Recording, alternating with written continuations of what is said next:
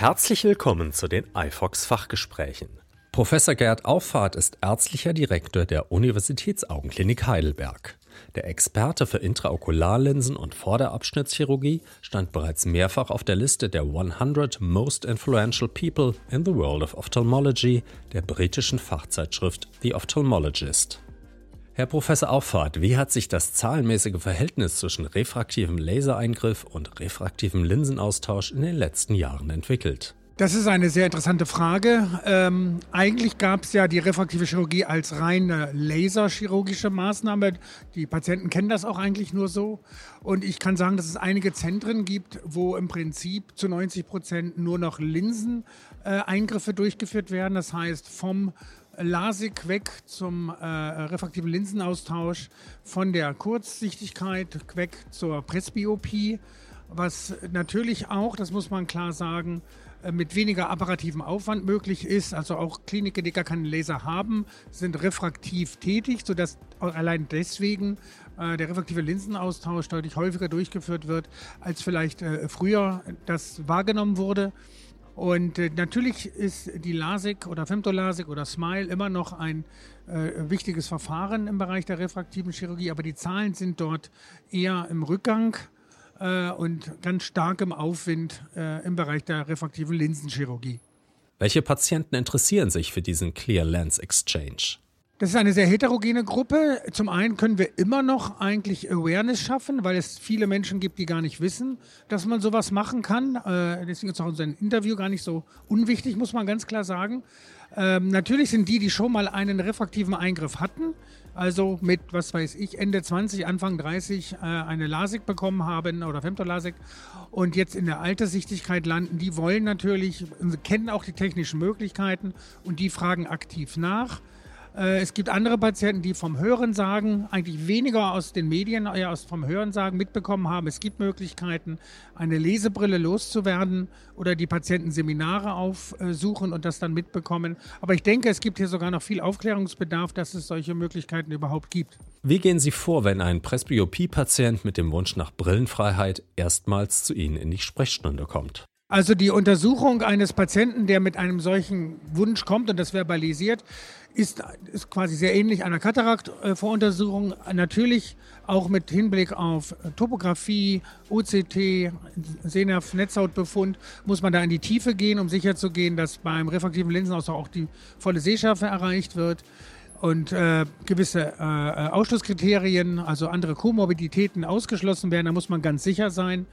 Dann stellt sich natürlich die reine patientenführungstechnische Frage, wie stark ist der Brillenunabhängigkeitswunsch, äh, was versteht der Patient, wie ist die Erwartungshaltung, wie ist sein berufliches Umfeld, ist er noch abhängig von bestimmten Tätigkeiten, äh, Hobbys und so weiter. Es ist schon noch relativ äh, großer Aufwand, bis man dann äh, zu dem Punkt kommt, wo man mit dem Patienten erst ins Gespräch kommt. Und dann fängt die ganze Frage nach der Art der Linse und so weiter an.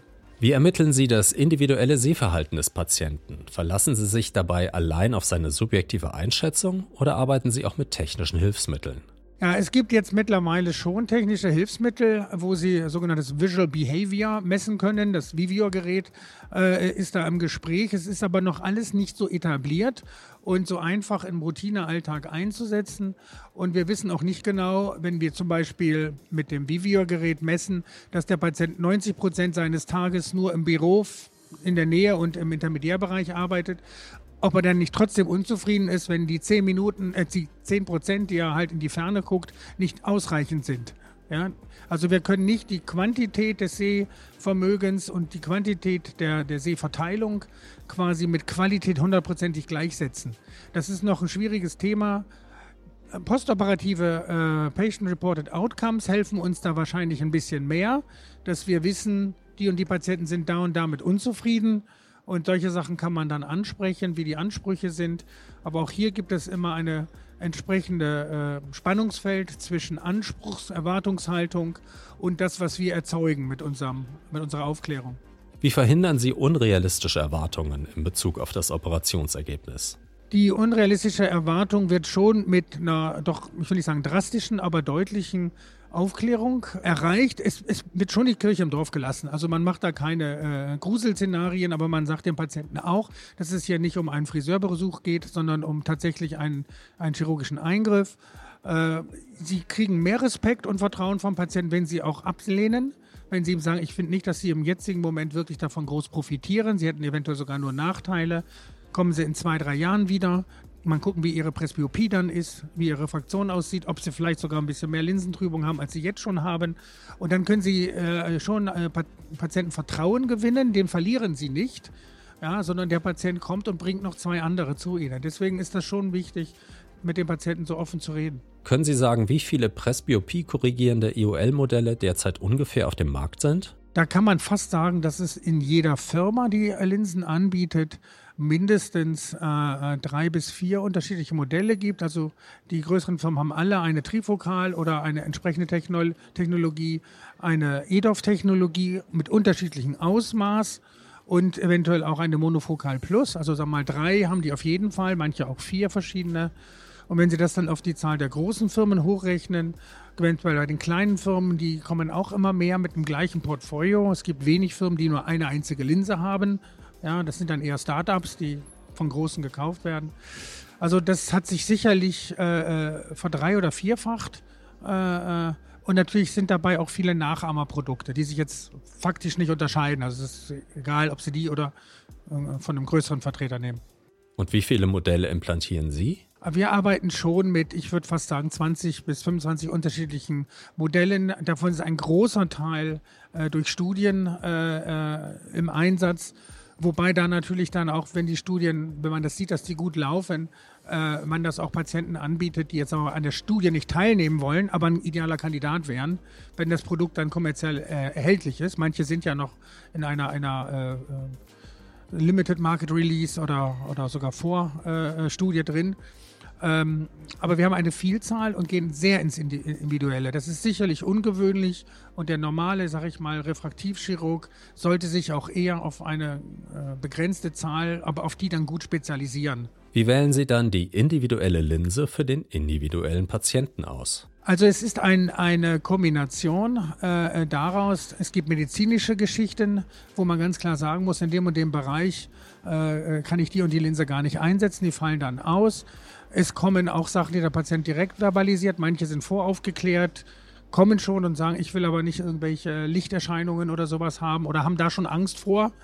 Äh, äh, das geht dann auch relativ schnell, dass sie äh, im Prinzip dann zwischen zwei, drei Linsen eigentlich nur noch unterscheiden. Und das ist gar nicht so ein langer Prozess. Ja, am Endeffekt gibt es dann auch mehrere Lösungen, die gleichberechtigt nebeneinander stehen.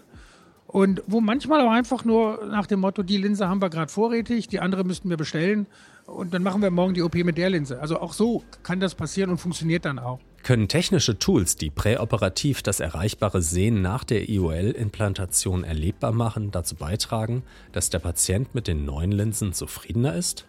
Die Zufriedenheit der Patientin ist, ähm, ist, ist schwierig einzuschätzen. Ja, wir haben, äh, wir reden ja auch manchmal von 2020 unhappy ja, wo also alles perfekt ist, aber der Patient trotzdem nicht glücklich ist, aufgrund vielleicht von Dysphotopsin oder anderen Geschichten. Und äh, die, die Vorinformiertheit des Patienten, die Patientenführung und eventuell auch die Selektion kann durch solche Tools deutlich verbessert werden. Im Endeffekt aber, wenn die Linse dann im Auge ist und der Patient sich über irgendetwas beschwert, kann es sein, dass es, auch wenn Sie es ihm vorher gesagt haben und er in der Simulation das nicht so eingeschätzt hat, Sie dann trotzdem ein Problem haben. Also es ist keine, es gibt keine äh, hundertprozentige äh, sichere Lösung. Äh, irgendwo äh, ist ein Restrisiko für beide Beteiligte dabei. Inwieweit wird zukünftig Ihrer Meinung nach der Einsatz von künstlicher Intelligenz die Ergebnisse der Voruntersuchungen und des Linsentauschs verbessern und damit zu einer noch höheren Patientenzufriedenheit beitragen? Ich denke, dass mit solchen äh, äh, Möglichkeiten eine, eine Vorselektion und damit dann letztendlich das Gespräch des Arztes persönlich mit dem Patienten äh, äh zeitlich reduziert werden kann. Äh, gewisse Ausschlusskriterien, äh, die man vielleicht übersehen würde, von der KI rausgefiltert werden, sodass es eine schnellere Einengung auf einen bestimmten Bereich gibt, sodass das sicherlich Vorteile hat. Ob das jetzt im reinen Outcome zu messen ist oder schlicht und ergreifend in weniger Zeitaufwand, weniger Share-Time, äh, weniger Patientenvisiten, weil es keine Komplikationen und Beschwerden gibt, das muss man dann sehen. Herzlichen Dank für Ihr Interesse. Bis zum nächsten Mal bei iFox.